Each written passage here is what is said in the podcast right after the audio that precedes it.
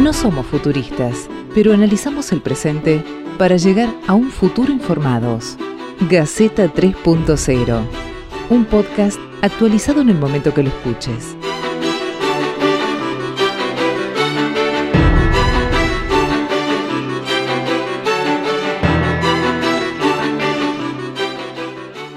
Episodio 27 de Gaceta 3.0. Buenos días, buenas tardes, buenas noches. A la hora que decida escuchar usted este podcast, hemos llegado al número 27. Este, este podcast, este producto que estamos haciendo entre amigos, colegas, periodistas de, todo el país. Algunos eh, una semana, otros otras, van variando los nombres, con invitados tratando de analizar lo que nos sucede. Nos juntó la pandemia y la pandemia nos invita a analizar diferentes cosas por semana, tratando de averiguar o de adivinar qué va a pasar cuando esto se termine, si es que se termina, cómo convivimos con el virus.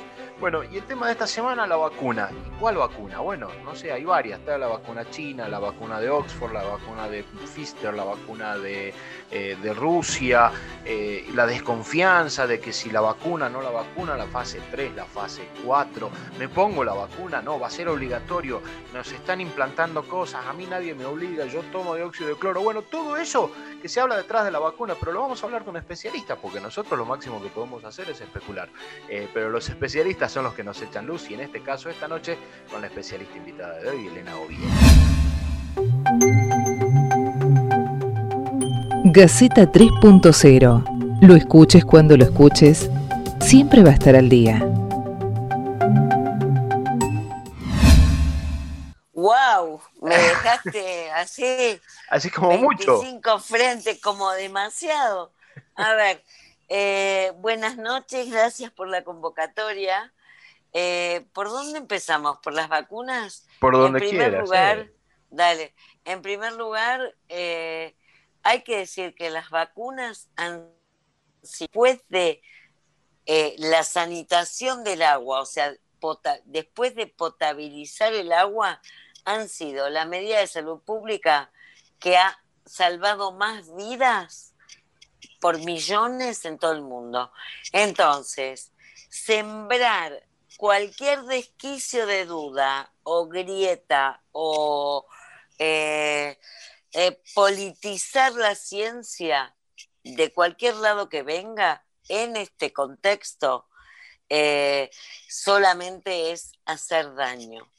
Entonces, las vacunas son siempre maravillosas y no le vamos a dar pasto a las fieras de los grupos. Dicho esto, dicho esto, eh, ¿qué vacuna nos vamos a dar? La que o las que tengamos disponibles en el país, sean universales, sean gratuitas y obviamente hayan atravesado la fase 3, que es aquella que se prueba en miles de personas comparadas con personas que no, no ni que reciben placebo, y entonces demuestran su eficacia y su seguridad. Sea que la fabrica la China, el quinto anillo de Saturno, Cachi, el Club Huracán, me da igual. ¿Sí? Yo soy de San Lorenzo, por eso lo digo siempre. Y, eh, Elena, ¿a vos te parece que puede haber una vacuna que sea más eficiente que la otra de todas las que están llegando? O, o más Eso o no lo sabemos aún. No lo sabemos aún. Y entonces en esto, e insisto, y perdón, en esto hablo a título personal, politizarlo y decir, eh, eh, no sé, la rusa da 92% versus la de Pfizer que da el 90%. Esto hay que verlo en trabajos serios, publicados en revistas científicas que hayan sido evaluadas por pares y donde compartamos y podamos ver, a ver, estos chinos, insisto, los marcianos o quienes fueren que demostraron que su vacuna en 30.000 personas tuvo un 90% de eficacia contra los del equipo B C o D, porque hay más de 100 vacunas en este momento transitando etapas de investigación. Entonces, hay que ser sumamente prudentes, no podemos pensar que vamos a poder estar todos vacunados para Navidad, porque no es así. Podemos comprar tiempo, ¿sí? Estos estudios, si bien todas las vacunas para COVID, porque es una epidemia que trastocó al planeta íntegro, o sea, requirieron y obligaron a apurar los tiempos, vamos a tener que ser todos prudentes. Y entonces, si el laboratorio A o el país B demuestra que su vacuna sirve y que es segura y que se probó son todas las etapas que tiene que pasar, pues entonces nuestro ANMAT o la FDA en los Estados Unidos o la Unión Europea aprobarán su utilización masiva y entonces, pues bueno, los países habrán hecho vivos, como corresponde, una como inversión a riesgo de decir, bueno, mira, guardame 25 millones de dosis porque apuesto a que la tuya va a funcionar. Pero antes de que la tengamos para todos, prudencia y esperar a que se terminen los estudios. Ahora, a mí me queda claro que, la vacuna no tiene nacionalidad. A ver, que, no, se puede... La ciencia tampoco debe tenerla. Claro, y ahí hay, una cuestión que, a mí me resulta muy interesante porque la vacuna no deja de ser un negocio para los que la están fabricando. Eh, y ahí hay una cosa que dijo Vladimir Putin esta semana que él considera que la vacuna debe ser patrimonio de la humanidad, o sea, quien la desarrolle la tiene que poner a disposición independientemente de sus costos, eh, de sus ganancias y demás. Eso sí me, parece, me parece muy interesante en términos de eh, pandemia, ¿no? que no, no, tenemos mucha experiencia en que un solo virus ataque a la humanidad completa y nos tenga, como dijiste vos hace rato, trastocados a todos. Entonces, que si un solo virus vino y hay muchas vacunas disponibles, pues que las vacunas sean patrimonio de la humanidad y no patrimonio de eh, Rusia, China o tal o cual, que, que, buscan también el rédito económico con esto, ¿no? Eh, también invirtieron mucho pero fíjate, para fabricarla, para producirla y para investigarla, eso se tiene que cubrir, pero la ganancia me parece que tiene que dejarse de lado en esta. Pero fíjate que el laboratorio AstraZeneca y la Universidad de Oxford, que, que fueron los, y hay que decirlo esto también, fueron los primeros en publicar en el Lancet los resultados de fase 1, fase 2, ellos mismos dijeron, el laboratorio AstraZeneca dijo que por la pandemia ellos iban a no eh, ganar dinero, digamos, eh, no obviamente a darla en forma gratuita, pero sí a solamente cubrir los costos y a darla a precio de costo sería en el momento de la pandemia. ¿Se entiende? De hecho, de hecho sabemos, y esto es eh, prensa no científica, pero lo que está publicado es que hoy, si yo quisiera que no se puede, que también insistir, porque me han llamado pacientes, Elena, ¿dónde me puedo comprar la vacuna china de Oxford o de la China? Este, Hoy no se puede porque todavía no está comercializada. Pero al momento de comercializarse, lo que se está diciendo, e insisto en la prensa no científica, es que la vacuna de Oxford, AstraZeneca, costaría cerca de 4 dólares versus la rusa que costaría 8. Entonces, en esto va a haber que hacer un paquete combo, ¿viste? Y tendremos que comprar las que necesitemos país, estoy hablando, comprar las que necesitemos país y nada, digamos, homologar los costos y tratar de que la tengamos todos los que la necesitamos disponible. Y no me quiero poner primera, pero digo, tengo 57 años, tuve un cáncer de mama y soy médica y estoy en el hospital. digo, yo voy a estar ahí, en la cola. Si viene la de AstraZeneca, la china o la de rusa primero, pues me la daré una vez que hayan pasado las tres fases. Eh, si me permite, ¿cómo les va? Sergio La Colina de Catamarca. Hola Sergio, ¿cómo eh, estás? Ahí eh, habría que atender a un gusto. Ahí habría que atender, digamos, analizar este, la medida que tomó el dueño del Pfizer, ¿no? Muchísimas acciones, digo, o sea, irá por el lado del el dueño de Pfizer, uno de los dueños de Pfizer, sí, vendió muchísimas acciones, lo cual algunos se, se asustaron, como diciendo, bueno, eh, eh, quizás lo veían desde el lugar de, bueno, después eh, pase lo que pase, yo ya, ya me libero, pero por ahí, por ahí podría analizarse del lugar que lo dijo Diego. Pero a mí me preocupa y que tiene que ver más con lo procedimental. cuando llegue ANMAT, más allá de la eficacia que diga Rusia o que diga Pfizer, ANMAT, ¿cuál es el tiempo que debería tomarse para analizar o si, la vacuna se la puede dar a la población? Mira, Sergio, eh, ¿qué es lo que hacen los... Eh, yo soy simplemente una médica infectóloga de estetoscopio y de hospital todos los días desde las 8 menos cuarto de la mañana. Eh, ¿qué, decisiones económicas toman? La verdad, me... Lo que sí te puedo decir es que cualquiera fuere la marca, la eh, eh, el, laboratorio, el país que la produzca la vacuna, ANMAT lo primero que va a leer es la fase 1, la fase 2, la fase 3. La gente que está en ANMAT en general no son improvisados este, y van trabajos revisados por pares.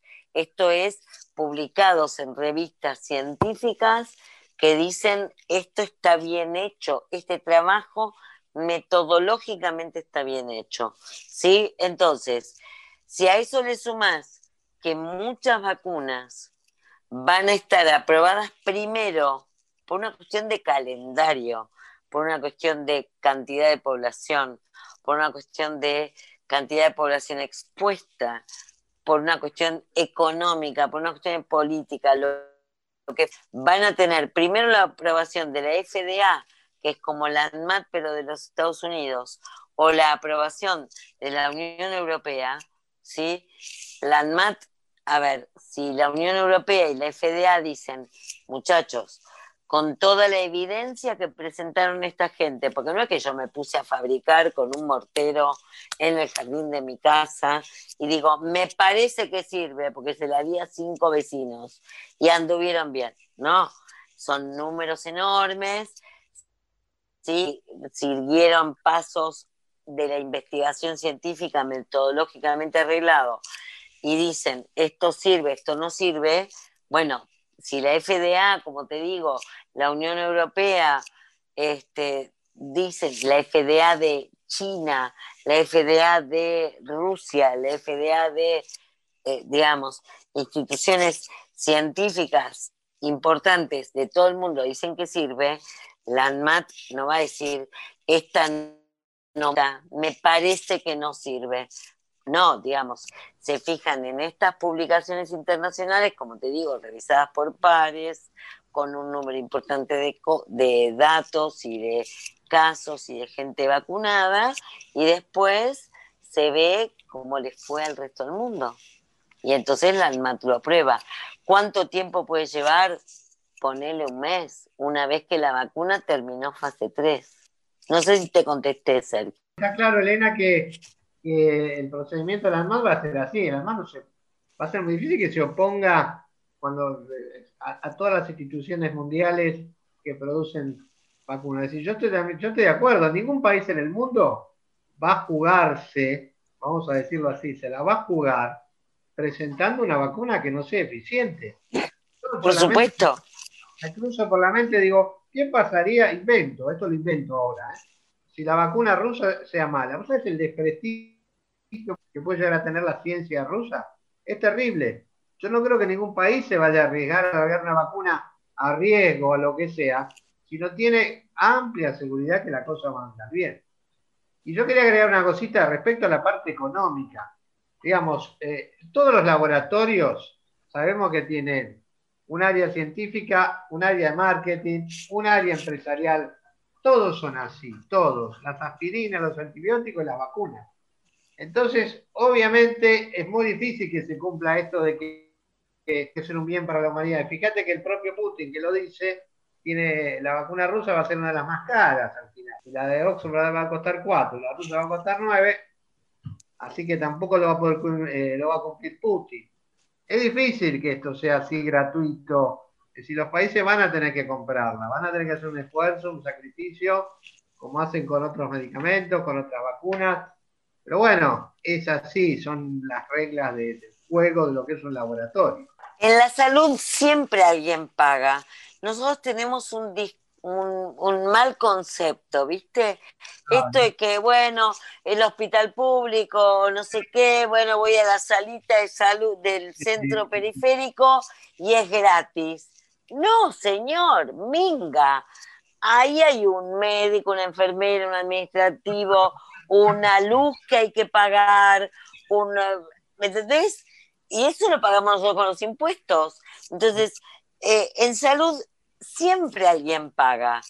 Que pague más el Estado, que pague la obra social, pero todos pagamos. Exactamente. Es, muy demagógico, todo es gratis. No, es, que no es gratis, no es gratuito. alguien paga. el Estado, eh, la prepaga, vos de tu bolsillo, lo que fuere, pero no es gratuito. Y además hay atrás, en el caso vacunas, volviendo, montones de changos que están atrás de un microscopio laburando 24 sobre 24, 7 sobre 7, todos los días de la semana para encontrar una vacuna para una enfermedad que es pandémica y que ha generado un crack mundial. Ahora, eh, eh, hay, hay, una, hay, una, cuestión, digamos, si alguien, alguien lo paga, ahora cuando lo paga el Estado y lo pone a disponibilidad de la población para que la población de su bolsillo no, no, lo, no, lo, no lo gaste, es, es una cosa Ahora, cuando el Estado pone un cupo chiquito y después va a los privados y después la tenés que comprar en la farmacia y el stock y pelearte con la obra social, que si te la cubre, que no, ahí tenés otra complicación. Y si el Estado se desentiende, ya la complicación es mucho mayor. Digo, ahí, ahí me parece que es donde está la diferencia en cuanto a si es gratuito o no es gratuito eh, en, conceptos de políticas públicas, ¿no? Sí, sí, pero hay que entenderlo. Claro, Alguien claro, claro. paga. Claro, claro, claro, sí, por supuesto, digo, y al final de cuentas, si querés seguir el camino, lo pagamos nosotros con los impuestos y ah, te abastece el Estado, bueno, pero el, el, hecho es que, bueno, me parece que tenemos la garantía del Estado argentino, independientemente de la afiliación política o ideológica de cada uno, de que va a estar disponible para quien lo requiera, y eso me parece que es, eh, es una política acertada. Ahora, la duda que me surge es cómo se va a implementar eh, eh, hagamos de cuenta que la vacuna ya está, llega mañana y mañana arranca el calendario de vacunación. ¿Por dónde? ¿Por quién arrancamos? ¿Quién, ¿Quiénes son los primeros? ¿Los que no se contagiaron? ¿Los que ya? ¿Los adultos mayores? ¿Los grupos vulnerables? ¿Por dónde arrancamos? Digo, para empezar, día uno, ¿quiénes son los primeros? Antes que eso, me gustaría aclarar que no todas las vacunas son iguales y por tanto requieren logísticas. ¿Sí? Entonces, estas vacunas llamadas de diseño, porque son nuevas, ¿sí? Son como, a ver, ¿viste esas galletitas de la fortuna? ¿Te ubicas? son como unas galletitas que, las dan en el, Año Nuevo Chino, que adentro de la galletita tiene un papelito que te dice lo que te va a pasar. ¿Me siguen? Sí, sí, sí. sí. Perfecto.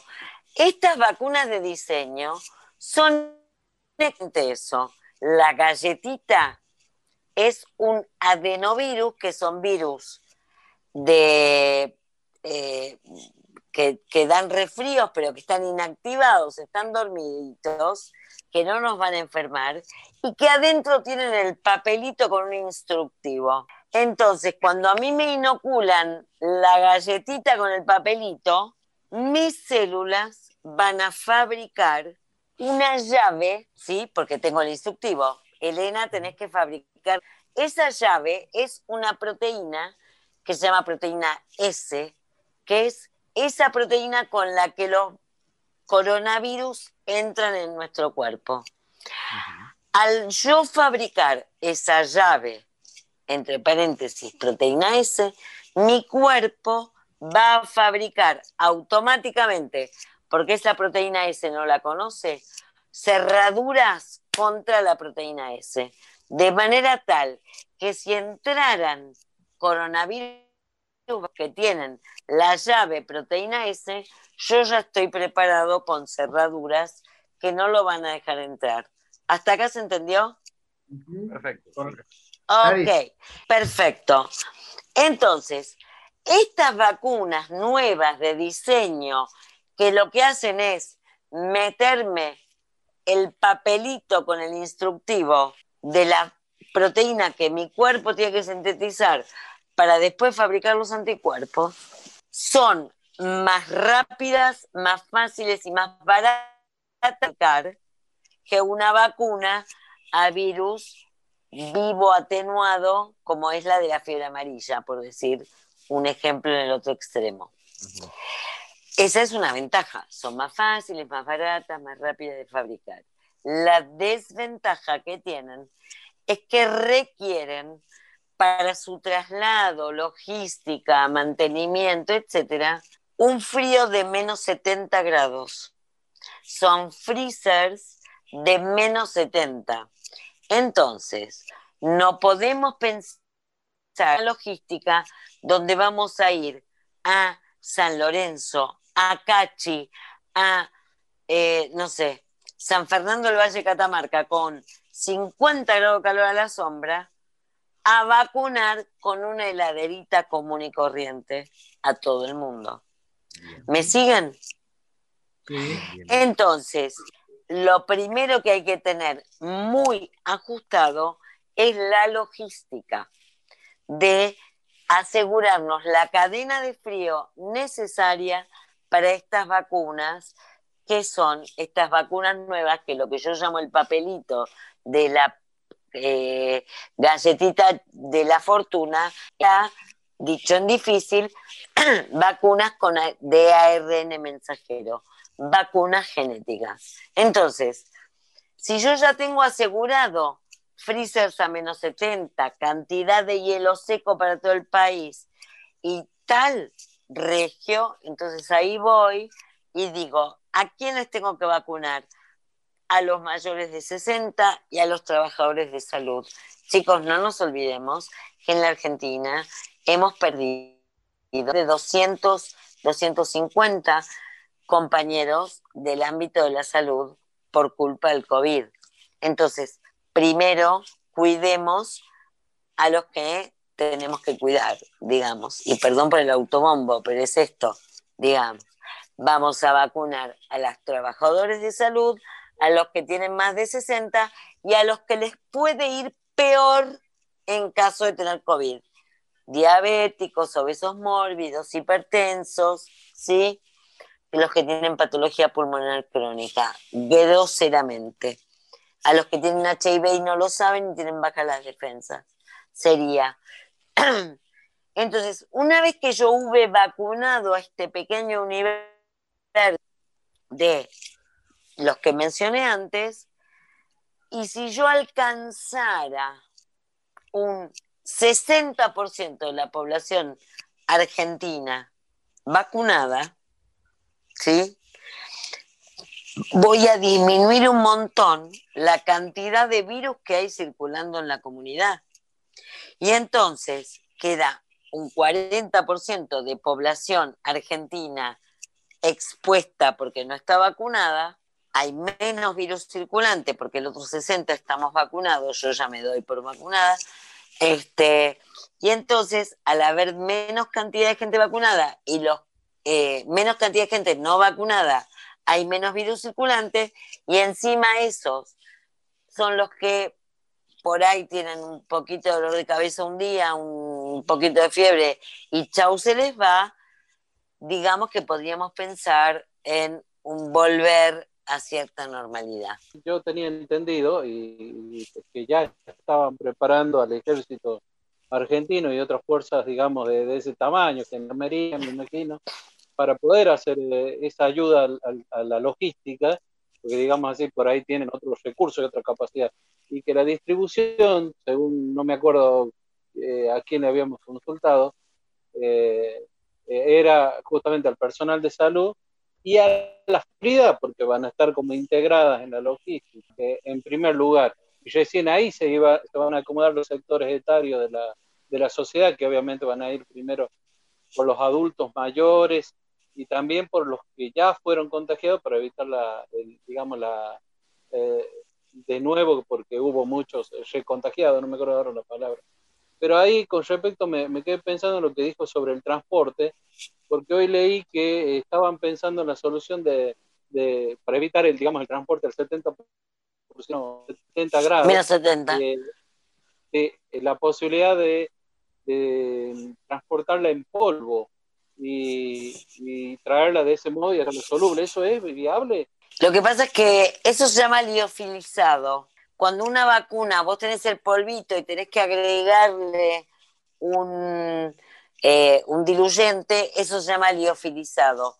De veras que eh, desconozco si existe la posibilidad eh, química, farmacológica de hacerlo de esa manera. Lo que sí te puedo decir, que lo leí, tanto me consta, que el laboratorio Pfizer lo que hizo fue eh, eh, dar de baja un contrato que tenía con una empresa enorme que se ocupaba de la logística y dijeron no, nosotros nos ocupamos de transportar la vacuna a Europa y a los Estados Unidos poniendo un GPS en los barcos, un GPS con un termómetro que les aseguraba que las vacunas iban a estar a menos 70.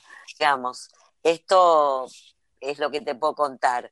Luego, si eh, nosotros vamos a fabricar la materia prima en la Argentina y luego eso cómo se lleva a México para que México la ensamble y después nos pueda volver, esa parte tendría que explicártela un químico, un farmacéutico, alguien que se ocupe de, o que esté en la industria, digamos, no sería mi caso, así que te pido disculpas, Sergio. Perdona, eh, te digo que me vuelva a preguntar, pero eh, acá en Catamarca hay una fábrica que se llama que es parte de AstraZeneca y se dijo que se iba, por, por lo menos los medios oficiales dijeron que parte de la vacuna se va a producir acá. ¿Tendrá que ver con la logística del transporte y esas cosas?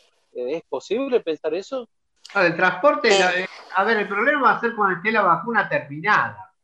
Porque cuando la van, la van fabricando, eh, no, es, no es tan, tan necesaria la, el frío. El tema es cuando la tienen lista, la tienen que poner inmediatamente, como dijo Elena, hay que ponerla a frío. Punto. Y de ahí hasta que se vacune. Y ese va a ser el drama. y digo el drama porque va a ser un problemón hacerlo. Bueno, lo bueno, la ventaja que tenemos en Argentina es que venimos ganando tiempo, ¿no? Eh, si ya sabemos que en algún momento va a estar y podemos ser más o menos organizados, eh, se podría organizar la, logística hasta que la vacuna llegue y si ya sabemos que tiene que estar a menos 70, que la tienen que poner fría, que los diferentes climas que hay en la Argentina, los problemas de de transporte. Es un tema, la logística va a ser, creo que un problema grave. Este, a ver, estamos hablando de Argentina que no, es un país europeo que es chiquito, sino que estamos hablando de un país enorme. Enorme. Desde llevar vacunas desde, de Jujuy y, hasta Tierra del Fuego son, unos miles de kilómetros. Calculo que estarán los, los aviones Hércules, aviones, no sé, aviones de línea, calculo que andarán en esas cosas. Me imagino, ¿no? pero va a ser complicado. La logística en la Argentina este, haber que trabajarse mucho, trabajarlo mucho eso. Yo creo que la logística, la logística al final del camino se resuelve. Digo, ¿no? Cuando viene de línea, aviones Hércules, camiones, heladera, frío, la, terminan resolviendo. Hay, hay, poblaciones a las que no va a llegar la vacuna porque no llegó ni siquiera el virus, probablemente la vacuna la mande después, de otra forma. A mí lo que me preocupa, que es mucho más difícil que resolver, es qué hacemos con los antivacunas. Porque eh, esas personas, y, ya independientemente del COVID, esas personas se están convirtiendo en un potencial peligro para el resto con un montón de otras enfermedades. eh, de virus, de, gripes comunes, de sarampiones. Y, ¡Sarampión! claro. Entonces, ¿qué hacemos con esa gente? Porque vos puedes pensar lo que quieras, pero si se están convirtiendo en un potencial peligro para el resto de la sociedad, me parece que tenemos un problema grave con esa gente. Yo, Diego, ¿te puedo dar un ejemplo saliendo un poquito de COVID? Sí, claro. Mira, hace muchos años se publicó un artículo en un New England Journal of Medicine que contaba que en el estado de Nueva York y en Israel a los pacientes con tuberculosis multiresistente, ¿sí? Se los dejaba internados y les llevaban la medicación. Si usted no la quiere tomar, listo, no hay ningún problema. Nosotros respetamos su decisión de no tomarla basada en los derechos humanos. Listo, hasta luego, adiós, hasta mañana. Pero no le daban el alta hasta que el paciente no esterilizaba, no estaba libre de enfermedad. Este concepto, ¿por qué? Porque este paciente era un peligro para la salud pública. ¿Sí? Entonces, hay que entender que la decisión de no vacunar a un hijo contra el sarampión, porque me quedé colgado de un artículo que se demostró que era una fake news y había sido una estafa y del autismo y no sé qué estupidez, ¿sí? No es solamente yo no lo vacuno a mi hijo contra el sarampión, es que si tu hijo tiene sarampión y contagia a un nieto mío que tiene cinco meses, que porque tiene cinco meses todavía no pudo ser vacunado para sarampión, se pesca sarampión y se muere, eso se llama homicidio. Para mí, para mí, Elena Ovieta, ¿sí? Y de esto me hago cargo. Entonces, hay que entender que las vacunas no son solamente un bien individual de la salud. La salud es un bien individual y co. Si vos tenés un paciente tuberculoso que no se trata, es un problema de salud pública. Si vos tenés un paciente que no se vacuna para una enfermedad transmisible e inmunoprevenible, es un problema de salud pública. Si vos no vacunas a tu chico para la hepatitis A y después ese chico necesita un trasplante hepático y el Estado tiene que pagarle el trasplante hepático que cuesta 500 veces más que lo que costaron las vacunas de la hepatitis A, hay algo que está mal. ¿Me explico? coincido con vos, Elena, y lo peor de todo es que hay colegas médicos que están eh, son antivacunas. Es terrible. Yo estuve escuchando, eh, justamente con el tema de COVID, barbaridades. Pero barbaridades, de, digo, no puede ser que yo tenga, que esta persona sea médico. ¿No? a un X genetista que dijo que cuando nos den la vacuna nos va a cambiar el ADN de todos los órganos. Una cosa de locos, una cosa de locos. Bueno, pero la Sociedad Argentina de Genética, eh, un expresidente de la Sociedad Argentina de Genética exigió que la Sociedad Argentina de Genética saliera a denostar, digamos, la sarta de verdades a medias barra mentiras eh, que había dicho esta persona. Eh, Lo mismo con una inmunóloga de la Sociedad Argentina de Inmunología. Lo mismo. Sí, barbaridad, por eso te digo, son barbaridades que lamentablemente cuando vienen de un médico, hay gente que les cree. Entonces, digo, bueno, dice un médico, está bien que uno le crea al médico porque finalmente no tienen confianza, pero nosotros los médicos tenemos que ser muchísimo más responsables de la población general. y he visto ejemplos lo que pasó con el sarampión, que en Europa murió mucha gente de sarampión. Este, ¿Seguro? uy, mira que buena gente por sarampión. Es una cosa increíble. Increíble. Es para matarse. yo he visto, yo soy lo suficientemente vieja para haber visto muertes por sarampión. Claro. Bueno, igualmente yo creo que la mayoría de la gente cuando le... Si la gente le toma confianza a las vacunas, cosa que es responsabilidad también de los médicos, los, otros, los, los, los, que estamos en un medio, yo soy médico, tengo un programa de radio también, eh, también es responsabilidad nuestra saber difundir noticias y crear confianza entre la gente. Seguro. Yo sé que en este momento, hoy por hoy, hay un gran porcentaje de, de, la población que le tiene miedo a la vacuna y no se va a querer vacunar. Entonces, lo que hay que hacer es crearle confianza a esa gente para que el día que tenga que vacunarse lo haga confiado que no le va a pasar nada.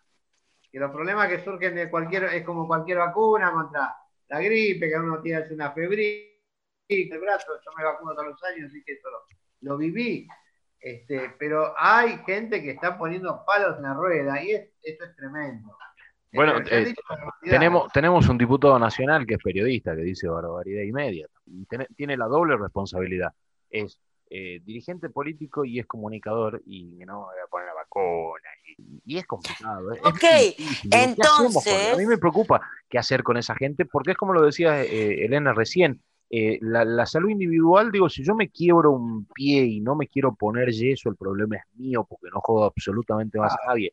pero, pero cuando ya es un problema de salud pública, me parece que debe haber alguna responsabilidad. No sé si penal, Mira, Bueno, vos sabés que, a ver, un sistema que no tiene culpables resulta no tener inocentes, ¿sí? Y la primera condición de la ética es que no es lo mismo hacer las cosas bien que hacerlas mal. Entonces, en este respecto, sería muy, no sé, a mí me parece, yo soy simplemente una ama de casa, madre de tres hijos con título universitario, pero digo, si yo al señor que tiene factores de riesgo, indicación de vacunarse, eh, lo que fuere, le hago firmar un papelito que diga, mire señor, si usted llega a estar enfermo, el Estado prepaga, no le van a cubrir ni la internación, ni el oxígeno, ni la nebulización, ni el corticoide, ni nada. Firme acá. Quiero ver cuántos no se vacunan. Es que ni siquiera van a ir. Este, ¿Sabes qué pasa, Elena? Los vamos a buscar, los vamos a buscar, Marcelo. No sé, pero de alguna manera de este atolladero. ¿Sabes en Europa, en Italia, le cobran multa a los padres de los chicos? Multa de 1.500 euros, padre de chico que no quiere vacunar. ¿Sabes qué? Se vacunan todos bueno, y de bolsa. Fin. fin. Es obligatorio. ¿Hay plan de vacunación? Obligatorio. Sí los chicos no pueden entrar, no teóricamente no podrían entrar a la escuela primaria si no tienen el plan vacuna, de vacuna. Pregúntale, te convoco Marcelo a que busques a dueños, directivos de colegios y tal, sobre todo privados, porque Dios lo tenga en la gloria al doctor Sokolinsky, que venían las mamás en la villa y te decían, vengo porque el doctor me toca tal vacuna. Eso hay que, hay que reconocerlo, ¿cierto? Bueno, pero digo, gente que te convoco, buscalo, vos que sos médico y que además estás en los medios, busca dueños y directivos de colegios, sobre todo privados, de determinado nivel socioeconómico, ¿sí? Sácamelo de socio. Bueno, de determinado nivel adquisitivo, ¿sí? Este, a ver cuántos han tenido problemas por el tema de la no vacuna. Te convoco, te lo eh, apuesto. Después me llamas. No, estoy de acuerdo con vos. Existe la vacunación, pero está también el tema de la patria potestad que dice, bueno, yo tengo la patria, patria potestad sobre el y, Listo, entonces yo elijo que este chico potencialmente infectante no ingrese, pero ahí se me acaba el negocio y pierdo una cuota.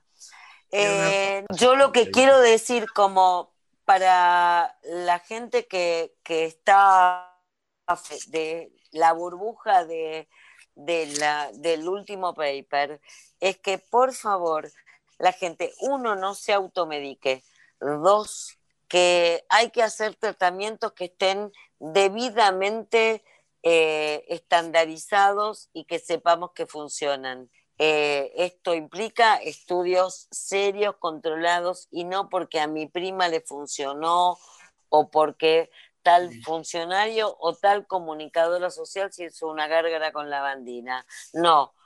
Entonces, hay que hacer los tratamientos que corresponden y seguirlas como corresponden. Están escritas, están en la web del Ministerio de Salud de la Nación, de la Sociedad Argentina de Infectología, este, y no automedicarse y sobre todo no tomar antibióticos de gusto. Esto es lo que me gustaría decir. Y cuando esté la vacuna y esté aprobada por ANMAT, los que nos tengamos que vacunar nos vacunemos. Muy bien. Bueno, y así llegamos al final del episodio 27 de Gaceta 3.0, este podcast que veníamos haciendo con amigos, colegas periodistas, con invitados, expertos, a opinar un poco, a que nos cuenten, a que sepamos qué es lo que está pasando, qué va a pasar mañana y entender un poquitito la realidad. Si logramos que se quede con más dudas que certezas, habremos cumplido una misión. Eh, y es bastante importante si logramos que cada uno se cuestione lo que tiene lo que tiene pensado y, buscar información informarnos y, no llevarnos de, de lo que diga cualquier eh, suelto loco deambulando por la vida.